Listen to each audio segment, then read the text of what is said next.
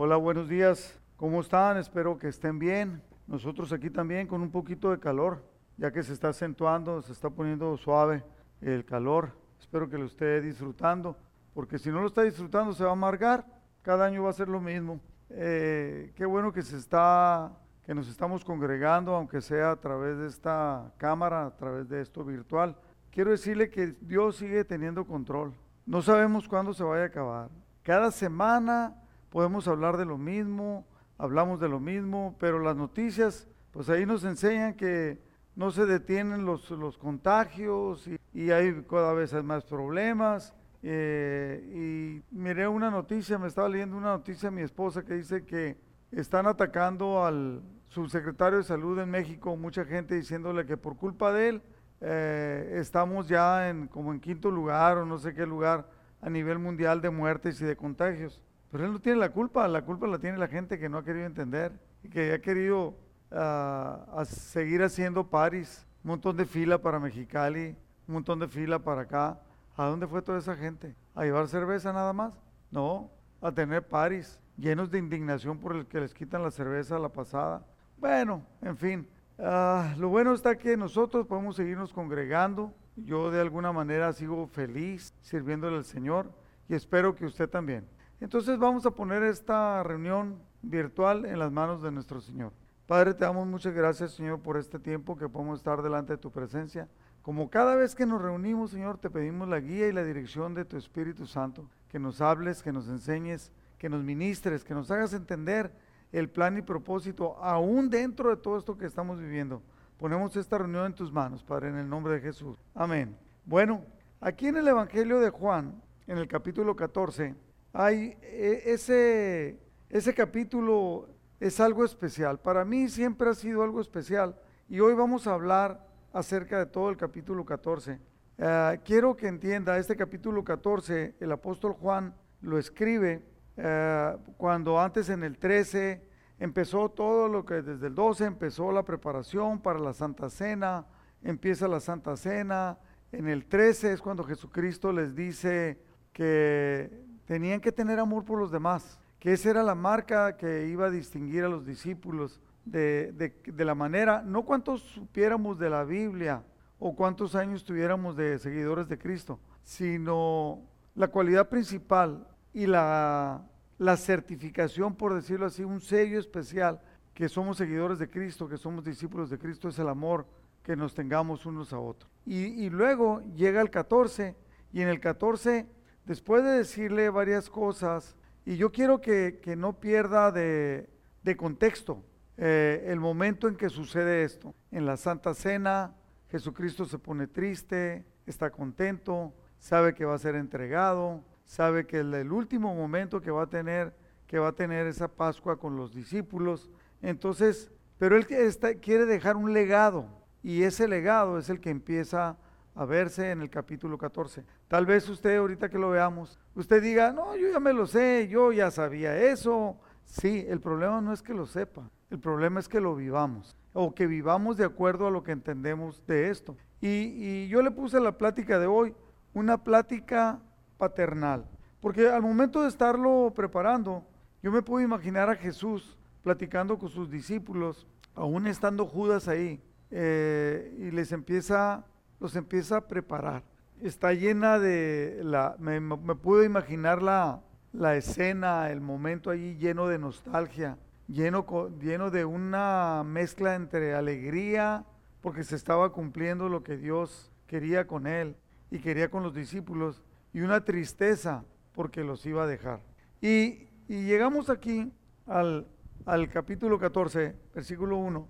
Eh, y el versículo 1 lo voy a leer en la versión en nueva traducción viviente, dice, no dejen que el corazón se les llene. Fíjese cómo abre Juan, no Jesús, porque Jesús nunca hizo capítulos ni versículos. Él simplemente vivió con ellos y el escritor Juan es el que aquí empieza con este, o sea, abre un nuevo capítulo. Es más, ni Juan puso los capítulos. Los capítulos los pusieron los estudiosos de la Biblia para que nosotros pudiéramos tener un mejor control, un mejor entendimiento.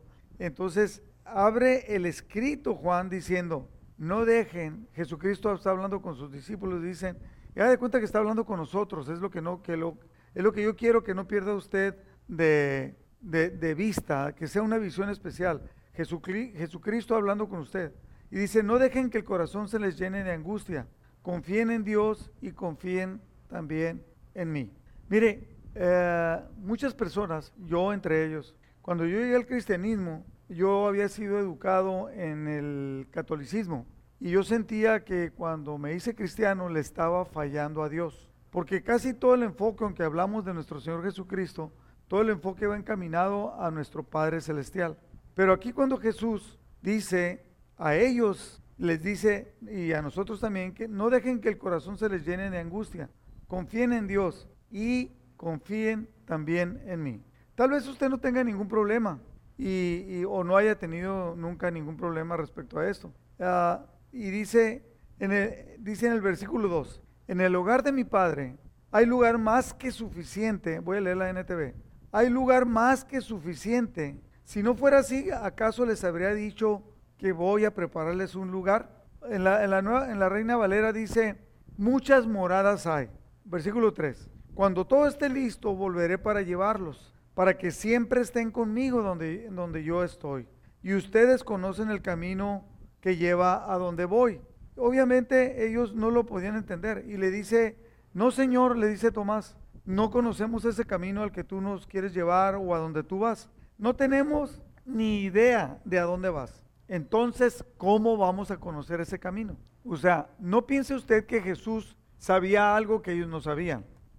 O, que él se imaginaba algo que ya les había enseñado y que ellos no habían entendido. No, Jesús estaba seguro de lo que estaba diciendo. Y aquí le dice, a donde yo voy, en casa de mi padre, hay muchas moradas. Aquí dice en la, en la NTV, hay lugar más que suficiente. Si no, les, se los hubiera dicho, cuando todo esté listo, tienen que cumplirse varias cosas. Cuando todo esté listo, yo voy a regresar para llevarlos conmigo, para que siempre estén conmigo. Esa promesa a mí me ha, me ha llenado mi corazón desde que la supe desde niño. El poder imaginarme que Jesús va a regresar por mí, porque esto debe ser aplicado de manera personal. Y en el versículo 6 les dice, yo soy el camino, yo soy la verdad y la vida. Nadie puede ir al Padre si no es por medio de mí. Esta es la única parte en la que Jesús explica de esta manera y de una manera detallada, aunque no tan detallada como la quisiéramos nosotros, explica que Él es el camino. Es la única manera, es la única forma que el Padre Celestial nos dio para poder llegar a Él.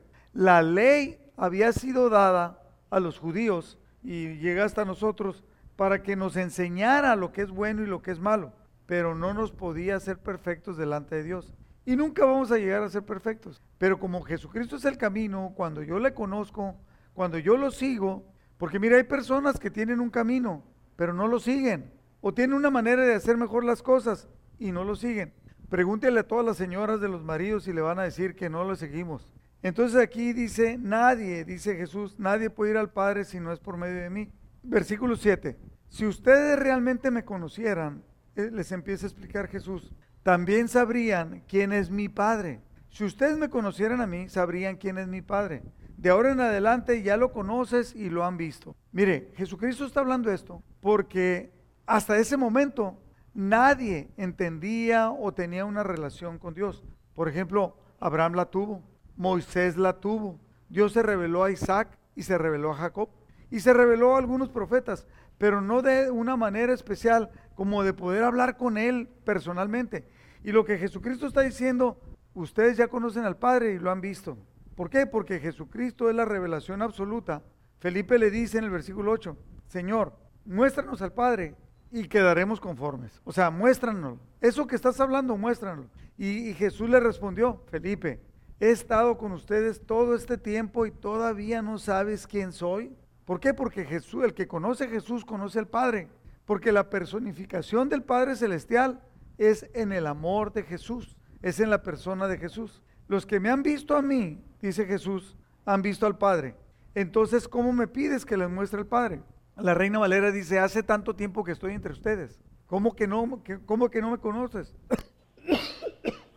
Juan, fíjate lo que Juan dice de Jesús. Juan capítulo 1, versículo 14. El verbo fue hecho carne, hablando de Jesús, y habitó entre nosotros, y entre paréntesis pone, y vimos su gloria, gloria como del unigénito del Padre, lleno de gracia y de verdad.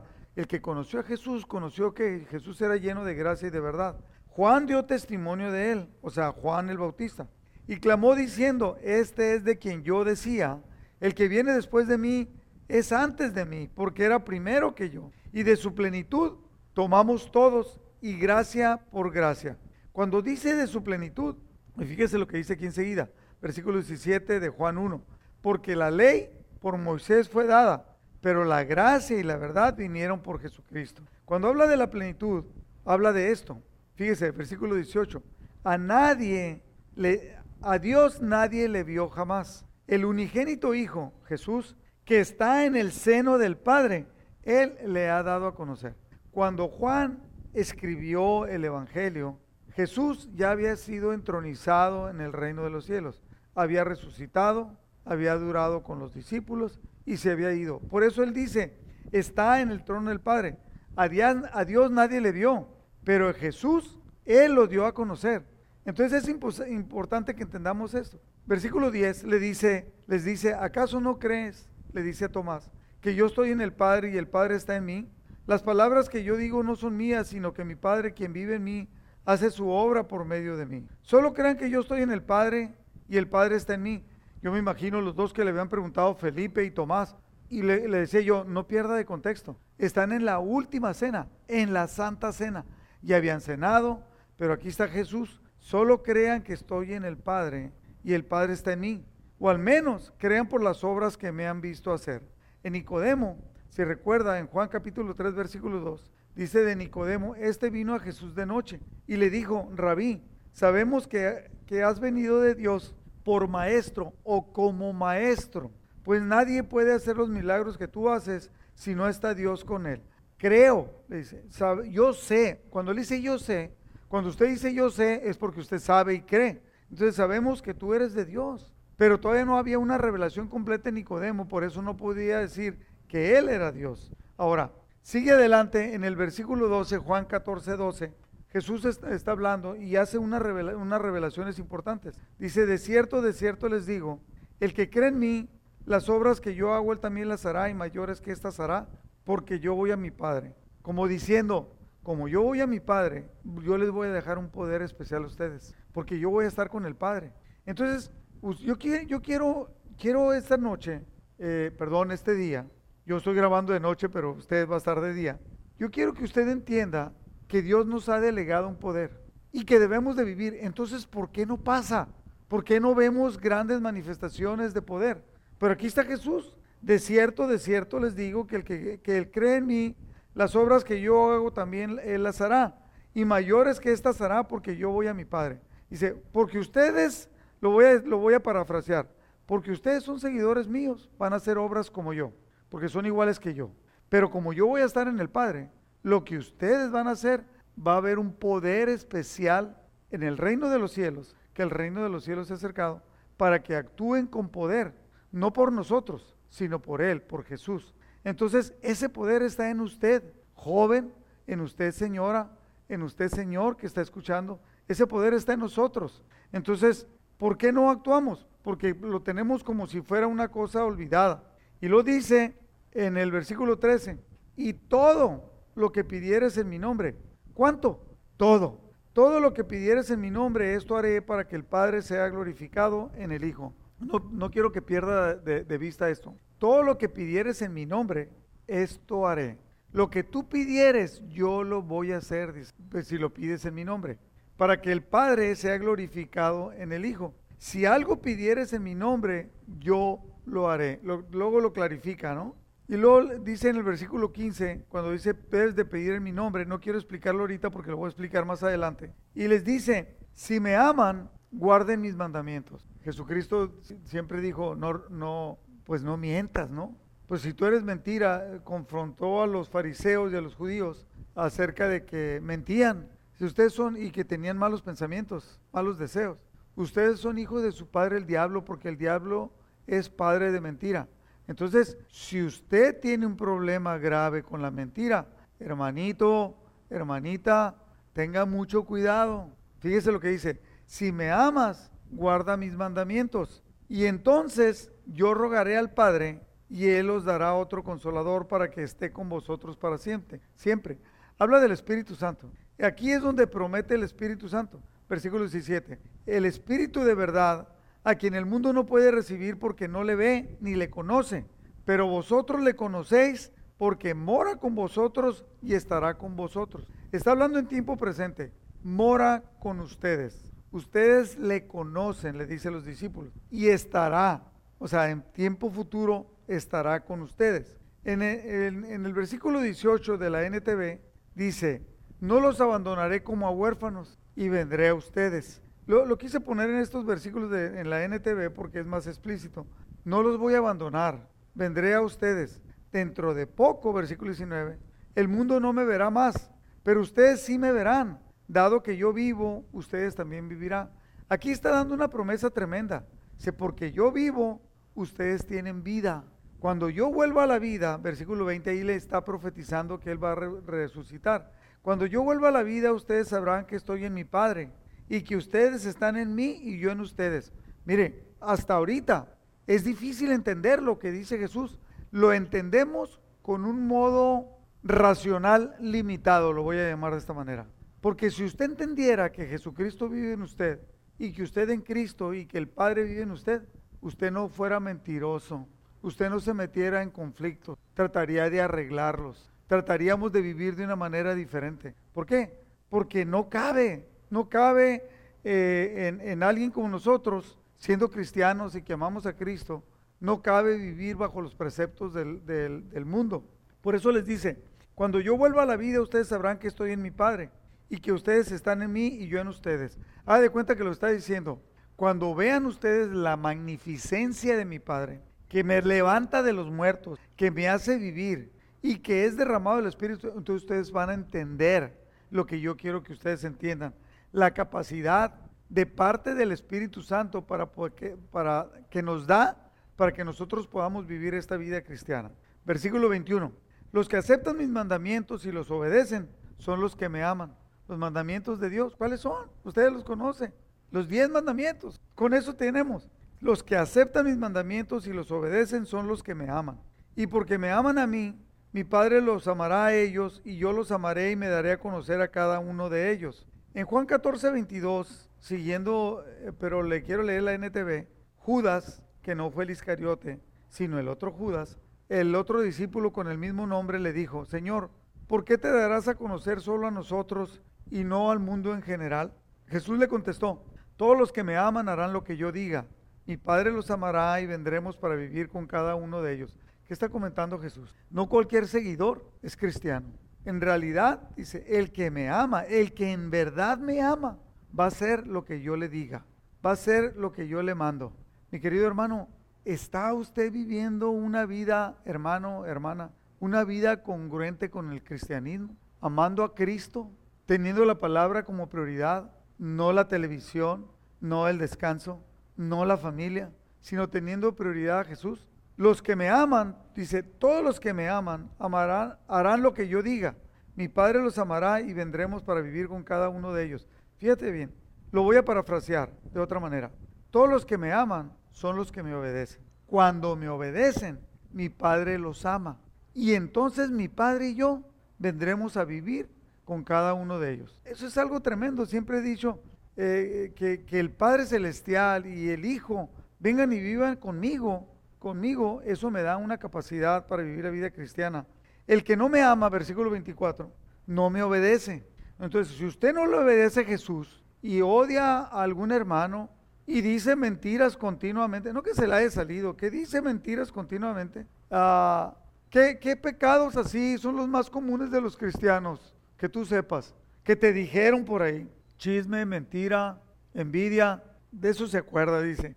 Bueno, y, y sí, el que no me ama, dice, no me obedece. Y recuerden, mis palabras no son mías, les dice Jesús. Lo que les hablo viene del Padre, proviene del Padre, quien es el que me envió. Les digo estas cosas ahora, mientras todavía estoy con ustedes. Sin embargo, cuando el Padre envíe el abogado defensor como mi representante, o sea, el Espíritu Santo, Él les enseñará todo y les recordará cada cosa que les he dicho. Cuando tú quieres mentir, Yo estoy seguro de eso, ¿eh? Cuando tú quieres mentir, hermano o hermana, el Espíritu Santo te dice, no mientas, eso no es verdad. Pero ¿qué es lo que haces?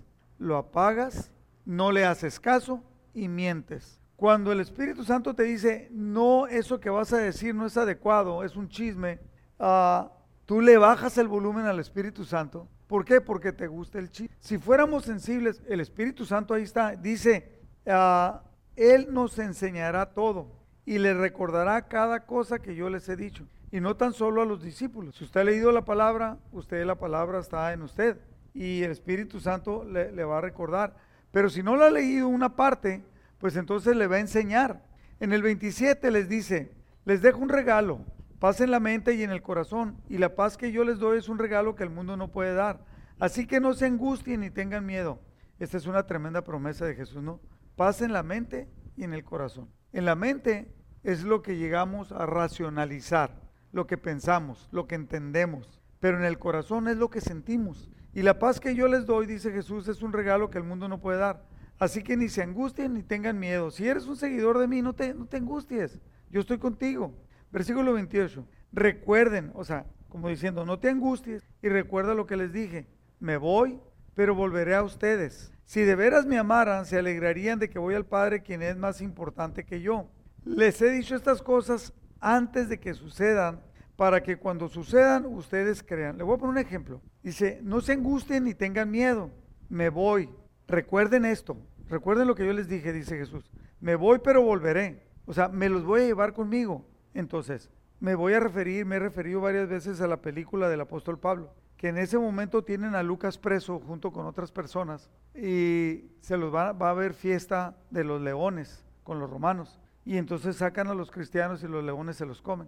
Y Lucas se lo iban a comer, no lo habían liberado ahí en la película.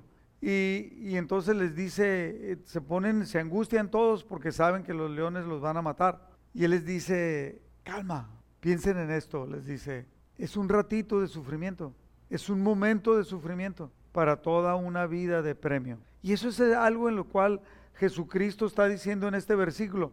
Dice, les he dicho estas cosas antes de que sucedan. No te angusties, no tengas miedo, yo te voy a llevar conmigo. Se los he dicho antes de que sucedan para que cuando sucedan ustedes crean.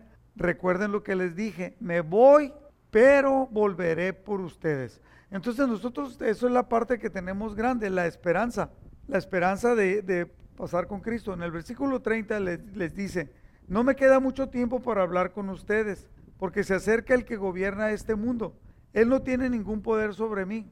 ¿Quién gobierna este mundo? Satanás. Sí, fíjese, nomás para que vea cómo la Biblia se, hemos dicho, la Biblia se interpreta a sí misma. Cuando Jesucristo, cuando Jesucristo es llevado al desierto y es tentado por Satanás, Satanás le dice, todo el poder lo tengo yo, le dice Satanás. Entonces, haz esto y yo te voy a premiar, porque el poder lo tengo yo. Haz esto y te voy a premiar. Pero Jesucristo sabía y entendía que Él venía para arrebatarle el poder a través de la muerte y resurrección. Haré lo que el Padre me manda para que el mundo sepa que, amo al Padre y les dice, vamos, salgamos de aquí. Que ya, que ya salen de la Santa Cena para ir a, seguir todos los acontecimientos que ya conocemos. Él les dice, el que se acerca el que gobierna este mundo. Les está tratando de explicar de que ya van a suceder las cosas que él ha estado hablando, que el Hijo del Hombre sería entregado, pero para poder vencer a Satanás. Ahora, yo quiero darle 10 asuntos importantes que le estoy llamando yo promesas de Dios, que, que Jesucristo en este simple eh, y sencillo y corto capítulo de Juan 14 nos las da. Y nos las da para que las apliquemos en nuestra vida. Y al aplicarla en nuestra vida, viviremos conforme a, a esa promesa. Por ejemplo, una persona que hay una reunión cristiana a la que él debe asistir y no va porque se queda viendo la televisión, pues no está viviendo de acuerdo a la promesa, no está viviendo a, a ese estatus. Número uno, primera promesa, cuando dice confíen, no se angustien, no tengan miedo. Confíen, repita conmigo, confíen, no se angustien, no tengan miedo. El tiempo que estamos viviendo hay muchas personas Créame, que están, no están confiados, están angustiados y tienen miedo de que, de que se van a morir por el coronavirus, que les va a pegar, que todo. Mire, hay un muchacho que me pidió a mí desde hace como dos años, o tal vez más, que estuviera orando por él. Él estaba aquí, en, iba a Amistad de Mexicali y empezó a jugar fútbol en el Instituto Patria. Y entonces lo seleccionaron y fue, anduvo jugando con el Instituto Patria, el, equipo de la escuela. Y de repente se probó y está con los cholos de Tijuana. Estaba en el equipo de reservas y de vez en cuando lo suben a jugar. Él, él está allá y estoy orando por él y aquí oramos. La gente que está conmigo, eh, yo lo pongo, pero no les digo quién es él, pero es él. Ha estado en, eh, casi a punto de ir con la selección nacional para ir a disputar el Mundial Juvenil y cosas así. Y le acaba de dar, el día de hoy me mandó un escrito. Ore por mí, pastor, porque salí positivo con COVID-19. Dice, estoy tranquilo. Fíjese, me dice dos cosas. Estoy tranquilo, soy asintomático, me siento muy bien, estoy entrenando, pero me separaron de los demás. Pero ¿sabe qué? Pienso, me dice, pienso que Dios permitió que me diera el COVID para que yo lo buscara más, porque me he alejado un poquito de él. Lo he puesto como en segundo lugar. ¿Está captando? Dios permite cosas en nuestra vida. Y si él, este muchacho, tuviera tanto miedo del COVID, pues no estuviera participando con el equipo, no estuviera jugando partidos, no estuviera todos los días en el entrenamiento. Entonces, no se angustien ni tengan miedo. Eh, pero Jesucristo no estaba hablando del COVID-19, eh, quiero ser muy claro. Estaba hablando de vivir en el mundo y de perder la vida, cuando la promesa del Padre es la vida eterna a través de Jesús. Entonces, confíen en Dios, pero confíen también en mí. No se angustien ni tengan miedo. No dejen, dice otra versión, no dejen que el corazón se les llene de angustia, confíen en Dios y confíen también en mí. En Isaías 43.1 dice, pero ahora Jacob le dice a Israel, al pueblo de Israel, escucha al Señor quien te creó, oh Israel. El que te formó dice, no tengas miedo porque he pagado tu rescate, te he llamado por tu nombre, eres mío. Tremenda, tremenda promesa del Padre, ¿no? Cuando pases, no tengas miedo, le dice. Cuando pases por aguas profundas, yo estaré contigo. Cuando pases por ríos de dificultad, no te ahogarás. Cuando pases por el fuego de la opresión, no te quemarás. Las llamas no te consumirán. Y dice en el versículo 5, no tengas miedo porque yo estoy contigo. Cuando nosotros hemos tenido que pasar por momentos de opresión, de angustia y dificultad, esas palabras se me vienen a mi mente. Rodrigo, no tengas miedo porque yo estoy contigo. No que andes buscando las dificultades, no que te la andes poniendo enfrente a un toro a ver si te va a cornar o no te va a cornar, o si te la vas a poner enfrente a un carro porque a ti no te va a pasar nada. No, no. El otra vez vimos a un cuate que es una Biblia andando, dijo Rodrigo Guancho, pues le mandé el video, es una Biblia andando. Sabe de Biblia, te dice qué versículo te lo cita y todo, pero está lejos y dice, Oye, le dijeron, ¿no te cuidas? No, dijo, yo no me cuido, no, no traía tapabocas y andaba por todos lados. Digo, no me cuido porque a mí me cuida Dios. Esa es una tontería. Está bien confiar, pero no ser imprudente. La palabra de Dios dice, el avisado ve el peligro y se esconde. No tengas miedo porque yo estoy contigo, pero no debemos de vivir con, temor. Ahora los, los, los, médicos y los psicólogos sacaron de que hay un, un síndrome, espero que no lo tenga usted, y no lo estoy diciendo por nadie en especial, es, le dicen que se llama el síndrome de la cabaña, que estás tan encerrado y no sales y no platicas con nadie porque tienes miedo de que te vaya a dar el, el coronavirus. Se lo dejo de tarea.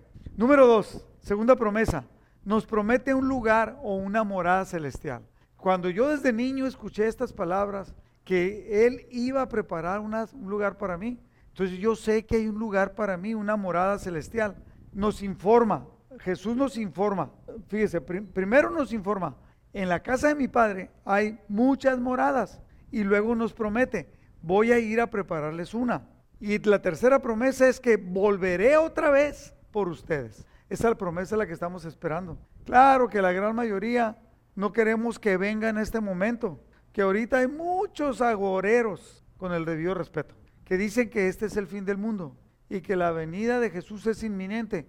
Pudiera ser, pero las señales que estamos viendo por el Conavid no es lo que Cristo dijo. Eh, pero él habla, en la tercera promesa es que volverá otra vez por nosotros.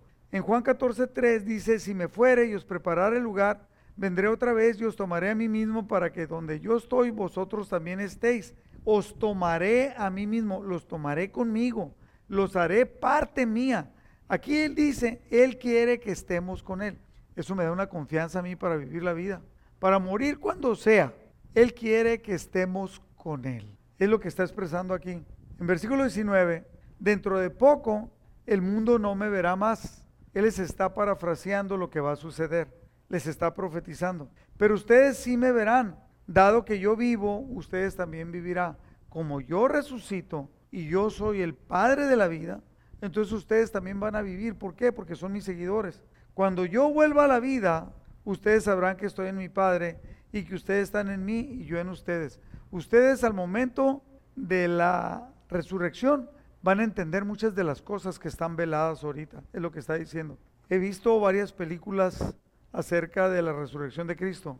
Algunas buenísimas, buenísimas, en la cual centra el director de la película, se centra en la, en la atención a los discípulos que están desconcertados cuando Él muere, porque todavía no les caía el 20 completamente o no podían creerlo completamente que Jesús iba a resucitar. Y cuando resucita, toda la mentalidad en esas películas, toda la mentalidad de los discípulos cambia diametralmente de ser unos cobardes a vivir valientemente, a oponerse a todos. ¿Por qué? Porque entienden que hay una vida eterna, porque entienden que las promesas de Jesús son sí y amén para aquellos que le amamos y le obedecemos. Número cuatro, cuarta promesa, nos asegura que Él es el único camino al Padre y nos dice totalmente, esto nos afirma la, la seguridad a usted y a mí que estamos del lado correcto. Si nosotros seguimos a Jesús es que estamos del lado correcto. Él es el camino porque nos lleva al Padre. Y Él dice que Él es la verdad porque todas las promesas de Dios están en Él. O sea, todo lo que Dios prometió se vuelve realidad en mí, entonces Él es la verdad. Él es la vida. Al unirnos a Él, nosotros tenemos la vida eterna. Yo soy el camino, la verdad y la vida. Y imagínense, y quiere que, estén con, y quiere que estemos con Él. Es obvio que cuando entendemos esto nos da seguridad. En Hechos capítulo 4, versículo 12, dice, y en ninguno otro hay salvación, porque no hay otro nombre bajo el cielo dado a los hombres en que podamos ser salvos. No hay otro. Me da tristeza. Yo he dicho que José José sacó una promoción de que regalaban libros si tú hacías, si mandabas un escrito y ese libro era el Evangelio de Juan. No recuerdo el nombre, ¿no? Pero yo lo pedí y fue un enfrentamiento con la palabra de Dios y ahí empecé a clamar a Dios y Dios me permitió ser cristiano evangélico. Ah, y después él después dijo que todos los caminos conducen al Padre, José José. Y que cualquier religión era buena, nomás con que te portaras bien.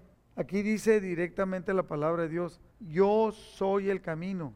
Es la única, en ningún otro o en ningún otro nombre hay salvación, porque no hay otro nombre bajo el cielo dado a los hombres en que podamos ser salvos, solamente Jesús, el Hijo de Dios. Número 5, quinta promesa, quien me ha visto, ha visto al Padre. Yo me imagino, no se imagina usted todo lo que yo me imagino acerca de Jesús. Desgraciadamente o agraciadamente, cuando normalmente, y yo creo que a usted le pasa, lo he dicho muchas veces, y se lo voy a hacer aquí, Fernando, cuando tú te imaginas a Jesús, ¿cómo te lo imaginas? ¿Como el de las películas, no? O como en las fotos, es cabello largo, barba, y todos son concepciones artísticas, porque nosotros pues no tenemos nada, no había fotos, no había videos de ese entonces, pero no le hace como te lo imagines, pero yo me lo imagino lleno de bondad y de amor por mí. ¿Ha visto una foto? Hay una foto que representan mucho donde Jesús está así como con una túnica y, tapada la cabeza y tiene una oveja en la mano, como siendo el buen pastor. Así me lo imagino conmigo siempre, abrazándome, cuidándome, instruyéndome, derramando amor sobre mí. Juan 1.18, le repito esta, este versículo que dice el, dice el apóstol Juan, a Dios nadie le dio jamás. El unigénito Hijo que está en el seno del Padre, Él le ha dado a conocer. Por eso Jesús dice, si tú me conoces a mí, conoces al Padre. Sexta promesa, nos promete poder para efectuar sus obras. Nosotros, ¿cuántos? Levante la mano, aunque esté eh, ahí en su casa, donde esté. ¿Cuántos de ustedes quieren el poder de Cristo para hacer milagros, para obrar milagros, para poder orar por los enfermos y que estos sanen? Para poder dar palabra al necesitado. Pues eso nos promete Él, nos promete poder para efectuar sus obras. En Juan 14, 12 dice, de cierto, de cierto os digo, el que en mí cree las obras que yo hago, él las hará también. Y aún más grandes, aún mayores hará porque yo voy al Padre. Ahora, si lo que usted lo está buscando es solamente para hacer milagros, está equivocado. Número 7, también nos da una promesa de que hay un poder cuando nosotros pedimos en el nombre de Jesús. Dice en Juan 14, 13, todo lo que pidieres, está hablando Jesús, todo lo que pidieres al Padre en mi nombre lo haré para que el Padre sea glorificado en el Hijo. Cuando tú pides, yo lo hago. Cuando lo pides en mi nombre, fíjese bien esto. Conocí una persona que pedía cosas y decía en el nombre Jesús. No decía en el nombre de Jesús. Él, él, él pensaba, así le habían enseñado, que solamente con decir Jesús había poder. Esta es una equivocación. Cuando todo lo que pidieras al Padre en mi nombre lo haré para que el Padre sea glorificado en el Hijo, no quiere decir que podemos usar el nombre de Jesús, sino que la consecuencia, dice el versículo 14, si algo pidieres en mi nombre, yo lo haré. ¿Qué significa? Es, es estar en el nombre de Jesús. Es vivir obedeciéndolo. Es vivir creyendo. Es vivir consciente de una vida diferente de acuerdo a la demanda de Jesús para cada uno de nosotros. Y se lo voy a explicar de esta manera. Pedirlo, eh, pedirlo en su nombre no es solo usar su nombre. Y fíjese, en el libro de los Hechos, en el libro de los Hechos dice uh, que había el caso de un tal Ezeba, que era sacerdote, ¿eh? sacerdote judío. Y sus hijos empezaban, andaban allí haciendo cosas y de repente se enfrentan a un, a un endemoniado y quieren echar fuera, quieren echarlo fuera y les dice, te echamos fuera en el nombre de Jesús. Y el endemoniado se regresa y dice, del que menciona Pablo, le dice. Y les dice el endemoniado, a Jesús conozco y a Pablo también. Pero ustedes qué? O sea, como diciéndoles, ustedes no tienen derecho de usar el nombre de Jesús. El poder, la octava promesa es que el poder viene al obedecerlo. O sea, si usted empieza a obedecer a Cristo y lo obedece de acuerdo, va a haber un poder especial. E, e, en una ocasión, estos, los hijos de Tales Seba, Viene en Hechos 19:15.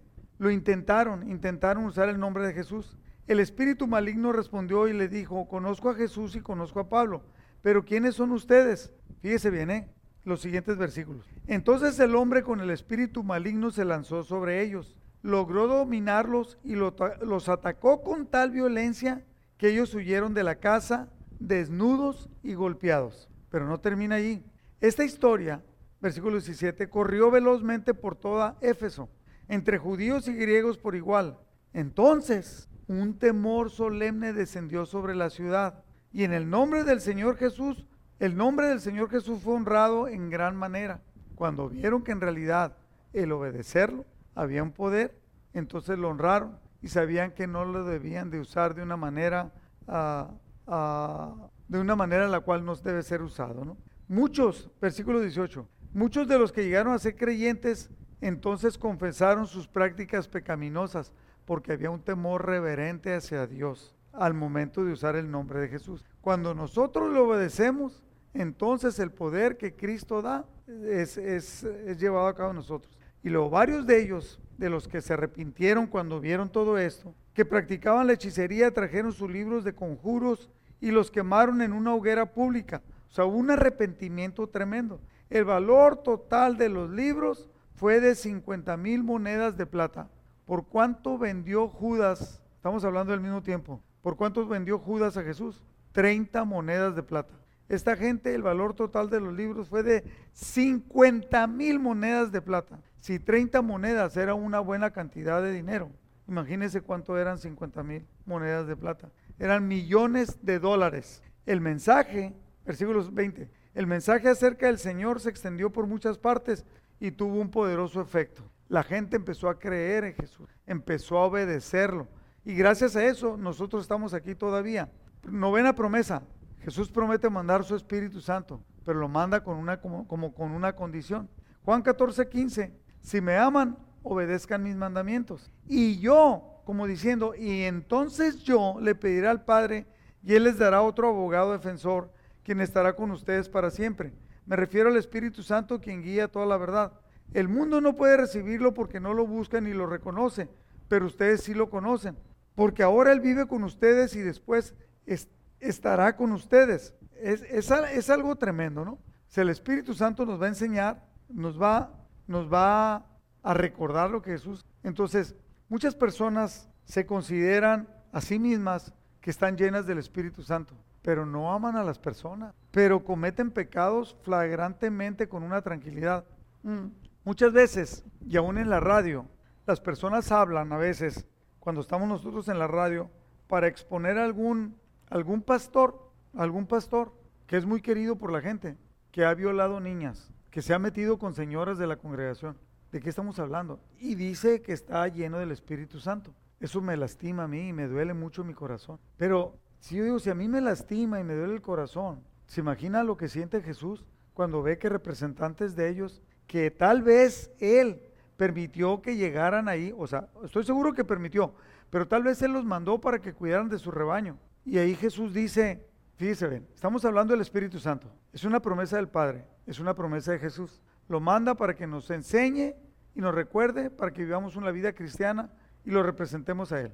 Entonces, Jesús dice, va a haber, en, cuando venga el momento, van a, venir, van a venir personas que van a venir enfrente de mí, se van a presentar y me van a decir, Señor, Señor, en tu nombre echamos fuera demonios, en tu nombre hicimos milagros, en tu nombre predicamos. Y yo les diré, apartados de mí, hacedores de maldad. Nunca los conocí.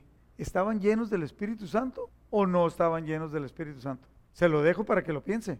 Yo se lo voy a decir ahorita, pero le dejo que lo piense y usted lo puede seguir pensando. Y si quiere hablar de esto mañana en la mañana, cuando estemos en, la reunión de oración que, que hablamos acerca de la prédica, ahí lo podemos sacar. ¿Estaban llenas del Espíritu Santo? No estaban llenas del Espíritu Santo, porque hay que obedecerlo. Y cuando empiezas a caminar fuera de los caminos de Dios, y por eso Jesús está diciendo, nunca los conocí. No les dice, los conocí y luego ustedes se desviaron.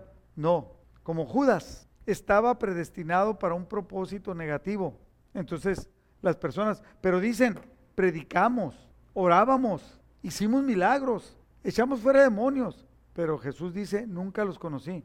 Entonces, mi querido hermano, esa es una llamada de atención para nosotros, para cada uno de nosotros, que seamos obedientes a Él, para que el Espíritu Santo de Dios pueda habitar en nuestros corazones. Y esto nos lleva al décimo punto y último. Nos promete una vida llena de la presencia de Él, de Dios, de Jesús. En Juan 14, 23, Jesús respondió y les dijo, el que me ama mi palabra guardará y mi Padre le amará y vendremos a él y haremos morada con él. En la NTV, en ese mismo versículo dice, todos los que me aman harán lo que yo diga. Mi Padre los amará y vendremos para vivir con cada uno de ellos. Mi Padre y yo viviremos con ellos. Ahora fíjese, el que no me ama no me obedece. Si usted no, obedece a Jesús, mi querido hermano, quiero decirle que usted está demostrando que no le ama. Fíjese, esta promesa de Jesús, la vida nueva que nos ofrece. Nos, ofrece una vida llena del Padre. Nos, nos, ofrece una vida llena de Jesús, de Él mismo, y una vida llena del Espíritu Santo. O sea, ¿cómo poder vivir de esa manera? Totalmente diferente a lo que el mundo espera. ¿Por qué? ¿Por qué? ¿Por qué nos da ese privilegio Dios? Solamente por amar a Jesús, por seguirlo, por obedecerlo. Ahora, ¿para qué nos da ese poder? para que el mundo conozca, para que el mundo crea y para que el mundo pueda recibir de él. Esto nos habla que entonces nosotros, usted y yo, debemos de vivir de una manera diferente, diferente a como vive el mundo, dentro del mundo, pero con una visión diferente. Todos nosotros vamos a vivir dentro del mundo, pero con una visión diferente. La pregunta para usted es, si usted desea vivir bajo esta promesa, ¿desea vivir al estatus que Jesucristo quiere? ¿O quieres todavía seguirse deleitando con malos pensamientos? ¿Seguirse deleitando con chisme, con mentira? En vez de arreglar un conflicto, hacerlo más grande. En vez de, perdonar, eh, vivir lleno de amargura. No. El otro día tuve una consejería con un matrimonio. Lo que menos querían ellos era arreglarlo. ¿Sabe que hay matrimonios? Yo he visto matrimonios que están llegando a viejitos, que tienen un montón de facturas por pagar uno me debes esto, me hiciste esto, nunca te voy a perdonar esto, esto. Eso es vivir fuera de la voluntad de Jesús. Porque Jesús dice, perdónense, ámense, apóyense. La pregunta es que si usted desea vivir bajo estas promesas, en Efesios capítulo 1, versículo 15, voy a leer la NTV. Dice el apóstol Pablo, le dice a los, de, a los Efesios, desde que me enteré de su profunda fe en el Señor Jesús y del amor que tiene por el pueblo de Dios en todas partes, no he dejado de dar gracias a Dios por ustedes. Los recuerdo constantemente en mis oraciones y eso es lo que siento yo por usted, por cada uno de ustedes, por el copastor y su familia, por Gallo y su familia, por los encargados de cada ministerio, por los Wong que están con los niños, por los Martínez que están. Le pido a Dios, el glorioso Padre de nuestro Señor Jesucristo, que les dé sabiduría espiritual y percepción para que crezcan en el conocimiento de Dios. Pido que les inunde de luz el corazón para que puedan entender la esperanza segura que Él les ha dado a los que llamó, es decir, a su pueblo santo, quienes son o somos su rica y gloriosa herencia. También pido a Dios en oración que entiendan, que ustedes entiendan la increíble grandeza del poder de Dios para nosotros los que creemos en Él. ¿Por qué? Porque puedes vivir con el poder pero no usarlo. Entiendan la increíble grandeza del poder de Dios para nosotros los que creemos en Él.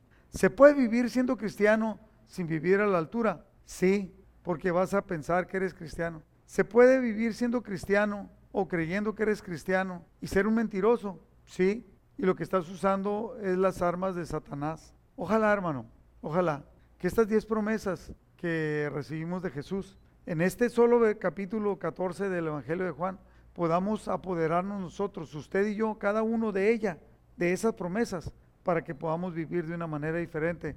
Porque el mundo necesita que usted y yo vivamos de una manera diferente para que Jesucristo sea manifestado en la vida de cada uno de los que nosotros tenemos acceso para vivir y para estar con ellos. Incline su rostro. Padre, te damos gracias, Señor, por ese tremendo regalo que fue que mandaste a nuestro, a, nuestro Señor Jesucristo, a tu Hijo amado, para que muriera por cada uno de nosotros. Enséñanos, Padre, a entenderlo, a entender cada palabra que Él dijo, cada promesa que Él dijo que, que iba a ser realidad en la vida de cada uno de nosotros. En este momento, Señor, nosotros aceptamos que cada una de esas promesas sean sí y amén.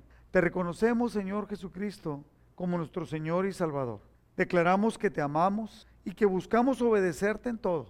Que eso que tú dijiste de que la principal, principal marca de un discípulo, de un seguidor tuyo, es que amáramos a los demás, que podamos ser nosotros. Si hay algo en nosotros que esté estorbando, modifícalo para que podamos ser un instrumento de amor. Y te reconocemos como Señor y Salvador nuestro, que nos llevas a vivir de una, de una manera diferente. Y que esa promesa tuya que tienes para cada uno de nosotros, que fuiste a preparar morada, que hay muchas moradas allá donde, donde tú estás, Señor, y que allá nos vas a llevar contigo, que podamos entenderlo a su cabal expresión, si no con nuestra mente, sí en nuestro corazón, para que podamos vivir de una manera diferente. Te damos gracias, Padre, por todo esto en el nombre de tu amado Hijo Jesús. Amén. Si usted hizo esta, esta oración con fe, declarándolo y creyéndolo, yo le puedo asegurar que su vida va a cambiar.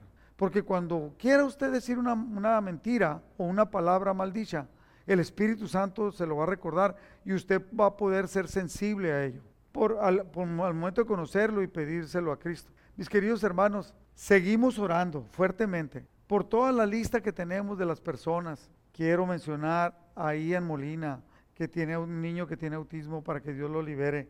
Quiero mencionar a Edna Quevedo, a los hermanos Mora que fueron infectados por COVID, creo que ya van saliendo, por el hermano Chuyín que ahorita está enfermo de sus pies, que cada vez está mejor, por varios de la congregación y personas que conocemos que les ha dado el COVID, que hay una protección sanidad. Pero ¿sabe qué? Hay muchas personas que están enfermas de cáncer. Estamos orando, declarando sanidad. Edna Quevedo, Araceli Herrera de Elegido Sinaloa, eh, muchas, muchas, muchas. Tenemos la lista y cada semana, todos los días estamos orando. Recuerde, nos reunimos en las mañanas virtualmente eh, de 6.15 a más o menos a las 7.40 cortamos y tenemos reuniones virtuales también para el grupo de damas los, jueves a las 11, para el grupo de matrimonios los martes a las 7, el, el lunes los varones a las 7, los jóvenes se reúnen los viernes también virtualmente con Eri. Eh, le damos gracias a Dios y vamos adelante. Recuerde, esto solamente es parte de un proceso lo que estamos viviendo. Dios está con nosotros. Dios sigue diciendo, nuestro Señor Jesucristo sigue diciendo, no se angustien ni tengan miedo, confíen en mí. Le amamos, que Dios le bendiga.